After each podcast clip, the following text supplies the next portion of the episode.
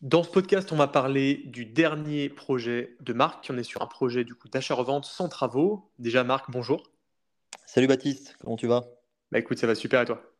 Très très bien, merci. Génial. Bah écoute, on est là pour parler de ton dernier projet que tu, tu viens de signer à l'instant, alors il y a quelques, quelques jours de mémoire. Donc c'est le projet qui s'appelle le projet School, comme euh, école en anglais. Euh, Est-ce que tu peux nous en parler un petit peu Comment tu as trouvé ce projet Et euh, peut-être en deux, en deux mots, avant même de commencer, quels sont les, chiffres à venir de ce projet? Parce que c'est quand même assez incroyable de, de voir quelque chose comme ça. Donc je te laisse nous détailler ça pour commencer. Alors effectivement, je viens de m'engager puisque j'ai signé un compromis hier. Donc le compromis est d'hier sur un nouveau projet en achat-revente. Un projet sur une maison. Donc c'est une maison individuelle, une petite maison, 55 mètres carrés, sur un terrain qui fait euh, 300 mètres carrés, sur ma zone de chalandise. Donc je connais extrêmement bien le, le village puisque j'ai déjà fait trois projets dans ce village-là. Et concernant les chiffres, on est sur un projet d'achat à 195 000 euros.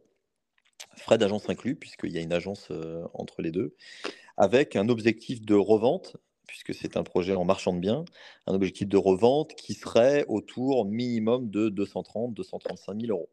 Ok, en sachant que ce qui est intéressant, c'est que c'est un bien qui a eu une demande incroyable, puisque euh, quand tu l'as visité, il y avait plus de 200 appels euh, auprès de l'agent, c'est ça? C'est exactement ça, c'est que j'étais très surpris d'une chose, c'est que j'ai vu ce bien-là apparaître hein, sur Internet. Alors, je ne suis pas euh, forcément tout le temps sur, euh, sur les sites d'annonces, tu le sais bien, je préfère euh, travailler avec mon réseau off-market. Bien sûr. Et il se trouve que je vois cette annonce-là paraître avec une agence qui n'est pas une agence locale du tout et qui commercialise un, un bien qui paraît dépositionné en prix totalement. Donc largement en dessous de la valeur, en gros. Exactement, exactement. Ce bien-là, pour moi, il aurait dû être bah, au prix que, au prix de revente que je viens de t'indiquer, puisque 235 euh, au, au global, quoi. Exactement. C'est un bien qui, qui ne demande aucun travaux, que je n'ai absolument pas négocié, parce que j'estime que le bien, il est à, un prix vraiment euh, absolument pas au prix du marché. Donc, euh, bah, 195 000 euros, c'était le prix qui était demandé par le vendeur. D'accord, ok. Donc tu as fait une offre au prix. En fait, tu as réussi à être le premier visité parce que l'agent a eu des, des centaines d'appels, euh, évidemment, avec un prix aussi bas. Donc toi, tu as été le premier à le visiter, c'est ça? C'est exactement ça. En fait, il m'a, lorsque je l'ai appelé au téléphone, j'étais pas le premier déjà à l'appeler. Il me l'a dit clairement. Il Mhm. m'a dit vous n'êtes pas le premier. Euh, j'ai déjà beaucoup de visites de prévues. Et donc, euh, comprenant euh, l'urgence, on va dire, de, de visiter, parce que avec un bien sur ce marché-là que je connais bien, à, à ce prix-là, on est sous 200 000 euros pour une maison individuelle, ça n'existe pas. Ça n'existe tout simplement pas. Donc, euh, je savais très bien que le premier arrivé, très certainement, ferait une offre et très certainement au prix. Donc, j'ai essayé Sur euh, la possibilité de visiter en premier. D'accord, ok, super. Et donc, qu'est-ce qui explique que ce prix-là, du coup, puisqu'on est vraiment largement en dessous du prix du marché, donc c'est un bien, on le rappelle, que tu vas revendre euh, immédiatement sans aucun travaux. Euh, comment ça se fait que ce bien soit vendu si peu cher? Qu'est-ce, quel est le, le- le truc en fait? Alors, je pense qu'il y a deux, deux éléments. Le premier élément, il est du côté des vendeurs. Mhm. Les vendeurs aujourd'hui sont pressés de vendre, puisqu'ils sont engagés sur un nouveau projet immobilier, un nouveau projet de vie. Ils vont avoir un enfant. Est-ce que tu Euh, peux juste éloigner un tout petit peu de, du micro, parce que là, ça sature un peu quand, quand tu parles? oui, Un tout petit peu, ça serait top, merci. mais je t'en prie. Donc, je reviens sur le premier élément. Ouais, Le premier élément, il est du côté des vendeurs, euh, puisque les vendeurs sont pressés de vendre. Ils sont pressés de vendre parce qu'ils ont un projet de vie, un nouveau projet de vie. Ils ont acheté une autre maison et euh, la dame est enceinte. Donc, euh, bah, il y a une petite urgence quand même de ce côté-là. Donc, il y a, y a cette idée en tête de leur côté de se dire, bon, il faut qu'on vende vite et il faut qu'on soit sûr d'avoir l'argent pour arriver à mener à bien notre futur projet. Et le second élément, c'est ce que je disais un petit peu en introduction et qui était une petite surprise, c'est que la commercialisation de ce bien-là est réalisée par une agence qui n'est absolument pas une agence locale. Et donc, cette agence qui n'est pas une agence locale, elle n'a aucune connaissance précise du marché. Ok, donc ils ont fait finalement, on peut, on peut le dire, une mauvaise estimation du prix, hein, on peut le dire. Oui, tout à fait. Tout à fait. Là, le prix, le prix est simplement sous-évalué parce que euh, bah, la personne qui a dû évaluer le prix, euh, elle n'avait pas la maîtrise de marché. c'est ce qu'on appelle une anomalie de marché, du coup, sur un, sur Voilà. un, sur un marché, donc un bien qui est largement en dessous de sa valeur, pour des raisons qui sont parfois logiques, parfois moins. A et puis une raison en- logique et une raison qui l'est un peu moins, quoi. c'est exactement ça.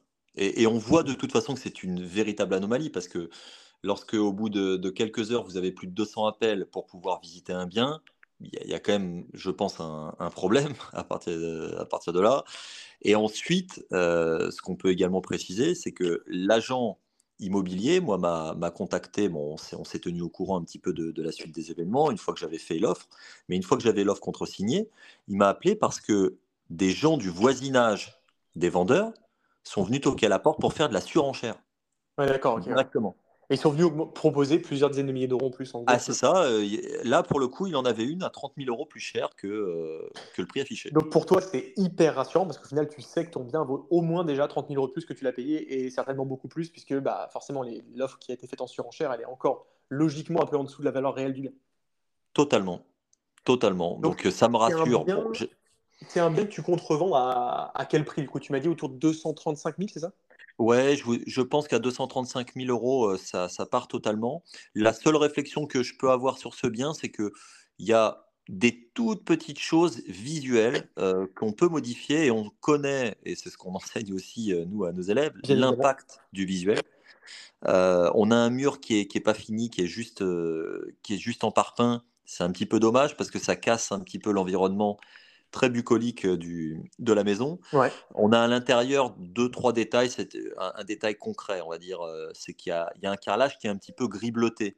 Bon, ça, peut être très joli avec la décoration qui va bien, mais c'est très clivant. Si tu mets un parquet flottant de couleur neutre, les gens vont beaucoup plus se projeter. D'accord. Donc il y, a ce genre de petits détails. Il y en a 4-5 comme ça qui sont des, des coûts minimes. Hein. C'est vraiment, vraiment rien. Mais ça peut potentiellement bah, permettre de, faire une proposition qui soit un petit peu supérieure, c'est-à-dire le mettre sur peut-être au-dessus, autour de 250 000 euros en investissant 3-4 000 euros de travaux. Ok, donc si tu arrives sur ce type de projet-là, au final, tu as 5 000 euros de frais de notaire, puisqu'on est sur des frais de notaire réduits, hein, puisque c'est un projet Tout de à fait. bien. Pour ceux qui ne le savent pas, les, frais de notaire sont réduits en marchand de biens. Donc, tu as payé au total 200 000 euros pour ce bien, l'achat plus le frais de notaire et les frais d'agence, bien sûr, qui sont inclus. Et tu vas rajouter quelques milliers d'euros. Tu vas dire que ça te reviendrait potentiellement à 203 000, un truc comme ça. Moi, je pense qu'à 203 000, 204 000, on gomme les petites imperfections et on peut essayer de commercialiser à 250 000 euros. Ok, donc c'est pas garanti évidemment que ça parte. Ce qui est sûr, c'est qu'à 235, ça part tout de suite. Ah oui, Par tout, contre, tout de suite. 250, ça peut être des chances que ça parte aussi. Je, pense, hein. vraiment, parce que, encore une fois, dans l'analyse du marché, le bien est unique. Il n'y a pas d'offre concurrente. Oui, c'est un bien qui est dans un cadre incroyable, euh, c'est ça qu'on n'a pas précisé, mais qui est dans un cadre euh, extrêmement bucolique alors qu'on est, euh, on est à quoi 40 minutes de Paris? C'est ça, 35-40 minutes de Paris. Voilà, donc on est vraiment sur un bien extrêmement recherché, forcément, un type de bien qui est recherché, en plus une maison individuelle, il y a un terrain, c'est ça? Il y a un terrain de 300 mètres carrés qui est un terrain plat, on n'a pas de vis-à-vis, on est clos de murs. Ah oui. Donc, et on a deux portails d'entrée. C'est-à-dire qu'on a un premier portail qui, qui permet d'accéder à, j'allais dire une résidence, mais c'est pas une résidence. On a trois, quatre maisons individuelles qui sont là, mmh et un deuxième portail spécifique à la maison. Donc c'est extrêmement sécurisé. Et on n'a pas de vis-à-vis. Donc et c'est un bien en plus qui peut être, tu me l'as dit, surélevé. En plus de ça. Il peut être surélevé. Il peut être le, le plan local d'urbanisme, donc le PLU, permet une surélévation et permet également une extension du bien. Donc on pourrait tout à fait avoir une mmh. clientèle qui va se projeter en se disant je rajoute une chambre, je rajoute un étage. Si je rajoute un étage, bon, je double la surface de la maison. Hein. Donc ça, c'est pas neutre. On est sur une zone qui est quand même entre. Mmh. ouais. voilà, c'est des zones qui sont autour de 4000 euros du mètre carré. Mmh donc, donc jamais, si, si, on double la surface de vie, ça ne coûtera jamais 4000 euros du mètre carré pour doubler, euh, mmh. pour doubler la, surface. Donc, euh, donc ça peut être très intéressant pour des gens qui auraient un projet de vie, de, famille et, et oui, qui une surélévation, ça peut coûter 1200 euh, euros du mètre carré, un truc comme ça. Voilà, exactement. Et, tu passes et tu augmentes directement. Enfin, l'acquéreur fait une très bonne affaire en faisant ça finalement. Tout à fait. La valeur de son bien augmente de, manière, de manière proportionnelle. Ok, très bien. Bah, écoute, super, un, projet vraiment simple finalement. Mais alors, moi, le, le, point que je voulais voir avec toi dans ce podcast, parce que bon, pour pour toi qui nous écoutes, qui écoute ce podcast, euh, tu ne sais pas forcément, mais Marc voilà, intervient dans l'information et enseigne du coup les stratégies de marchand de que tu mets en place sur tes différents projets, dont des projets comme ça, des projets avec rénovation, des projets avec travaux et des projets également sans travaux. Euh, qu'est-ce qui, selon toi, sur ce projet, moi j'ai la réponse bien sûr, mais fait que tu as réussi à, on va dire, à avoir ce projet-là, déjà à détecter que ce soit un projet qui soit largement sous sa valeur, donc que ce soit une excellente affaire, et comment tu fais pour te positionner dessus Quelle est la caractéristique euh, qui t'a permis d'avoir euh, d'avoir accès à ça? Alors, pour, il y, a deux parties là dans ta question. La première partie, elle est liée à l'expertise de marché, c'est-à-dire que Aujourd'hui, je ne me pose pas la question, lorsque je vois un bien sur ma zone de chalandise, je ne me pose pas la question du, du prix de ce bien-là rénové. Je sais exactement. Ce pas des, des interrogations que, que j'ai. Donc tu maîtrises parfaitement ta zone, tu connais les prix d'une maison, d'un appartement, de telle surface, dans telle ville, dans tel quartier. Voilà. Exactement. Et je connais la, densité de l'offre aussi, hein, puisqu'on sait ce qui est rare et cher. Et donc, quand il y a des biens qui sont assez uniques, euh, le prix au mètre carré euh, moyen ne veut plus rien dire. C'est comme mhm. si euh, tu avais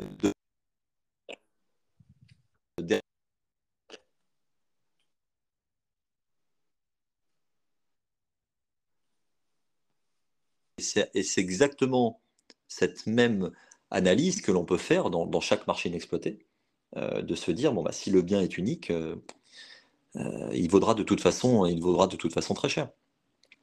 Donc le premier point, c'est ça.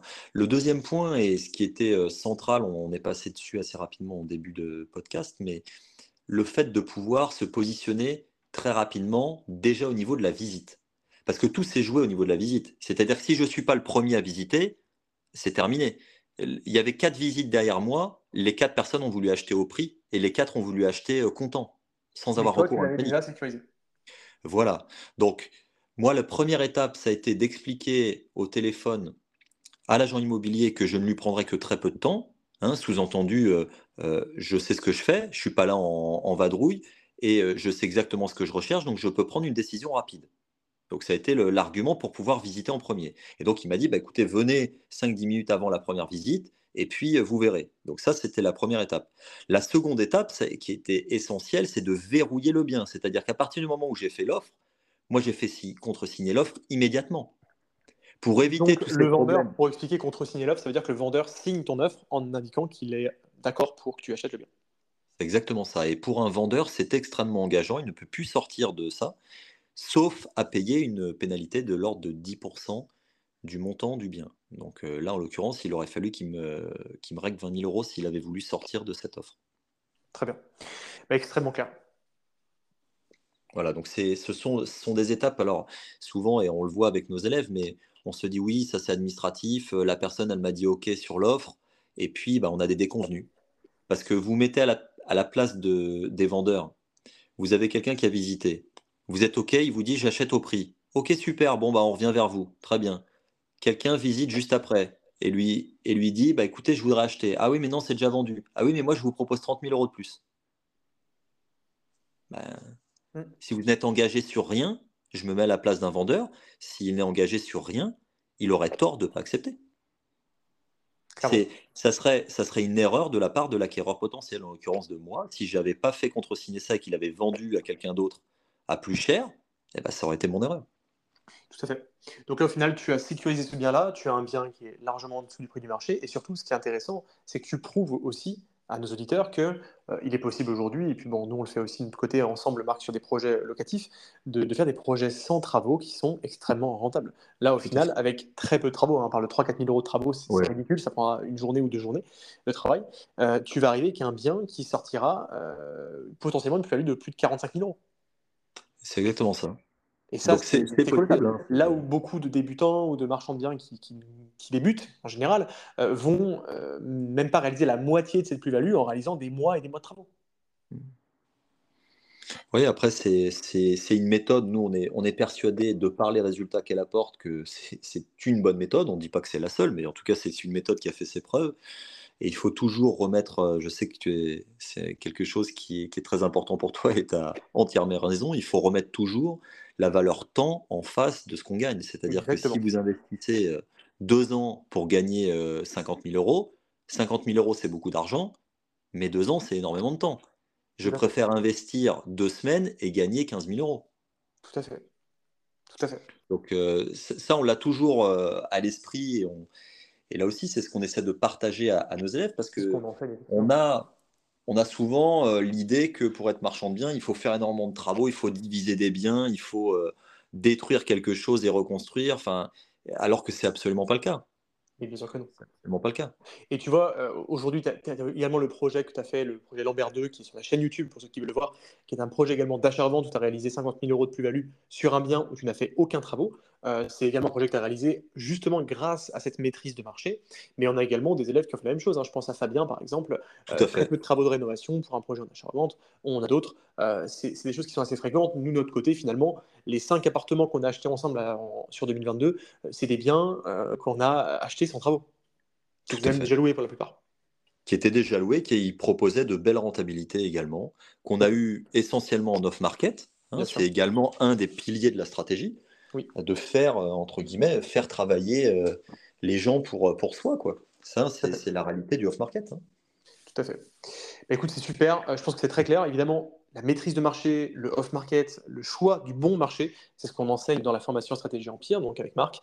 Euh, donc c'est une parfaite étude de cas de ce que vous pouvez vous aussi réaliser dans les prochains mois, prochaines années, en apprenant de nos méthodes, hein, puisque c'est des choses qu'on fait depuis des années avec Marc, chacun de notre côté, moi sur la partie immeuble et toi sur la partie euh, achat-revente. Donc évidemment, c'est ce qu'on vous enseigne. Si vous voulez évidemment euh, apprendre tout ça, et vous aussi de votre côté, apprendre à trouver le bon marché autour de chez vous, apprendre à le maîtriser et apprendre à euh, trouver les meilleures affaires via notamment votre réseau off-market, tout ça c'est enseigné dans notre formation et le lien pour voir la présentation et comprendre justement toute la stratégie pour en vivre, vivre de l'immobilier, eh bien, vous avez le lien qui est juste en dessous du podcast qui vous ramène directement vers la vidéo euh, qui présente bah, nos stratégies. Vous verrez également nos projets, les projets de nos élèves. vous allez avoir énormément d'exemples sous les yeux pour comprendre un petit peu euh, comment ça fonctionne. Voilà. Voilà, maintenant il n'y a plus qu'à. Il a plus qu'à. je, te bah, je, te remercie pour ce retour d'expérience. C'était un plaisir de t'avoir euh, sur le podcast à nouveau.